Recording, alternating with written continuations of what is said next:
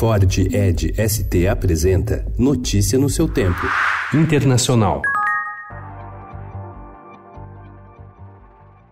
Sob fogo dos democratas no Congresso, os republicanos optaram por uma velha tática de defesa, o ataque. Ontem, um time de assessores e conselheiros de Donald Trump lançou uma ofensiva contra o processo de impeachment. O presidente começa a semana pressionado pela transcrição de um telefonema para o presidente da Ucrânia, Volodymyr Zelensky, que ele mesmo autorizou divulgar na semana passada. Na conversa, Trump pressiona o ucraniano a investigar Joe Biden, ex-vice-presidente dos Estados Unidos e líder da corrida presidencial de 2020, segundo pesquisas. It is certainly true that other EU countries also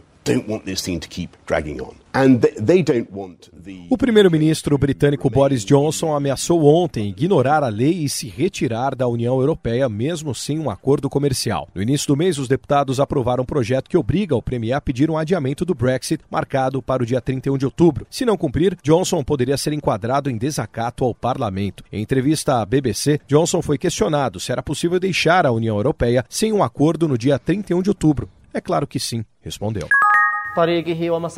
تبدأ الآن الوحدات بضرب.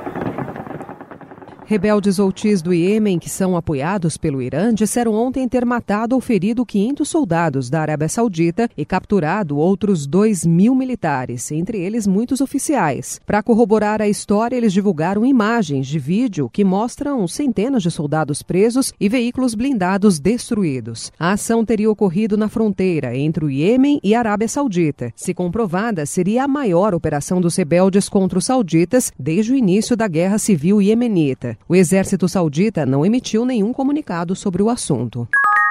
Mais de, solamente en este periodo de 30 días, más de, más de 54 aeronaves haciendo exploración, aeronaves norteamericanas. O chefe do Comando Estratégico Operacional das Forças Armadas da Venezuela, o almirante Remígio Ceballos, disse ontem que o sistema de defesa venezuelano detectou nos últimos 30 dias 54 aeronaves americanas em voos de exploração no espaço aéreo do país. Ceballos explicou que entre os aviões está o modelo EP-3, que realizou uma exploração radioeletrônica na costa do Atlântico. Notícia no seu tempo. É um oferecimento de Ford Edge ST, o SUV que coloca performance na sua rotina até na hora de você se informar.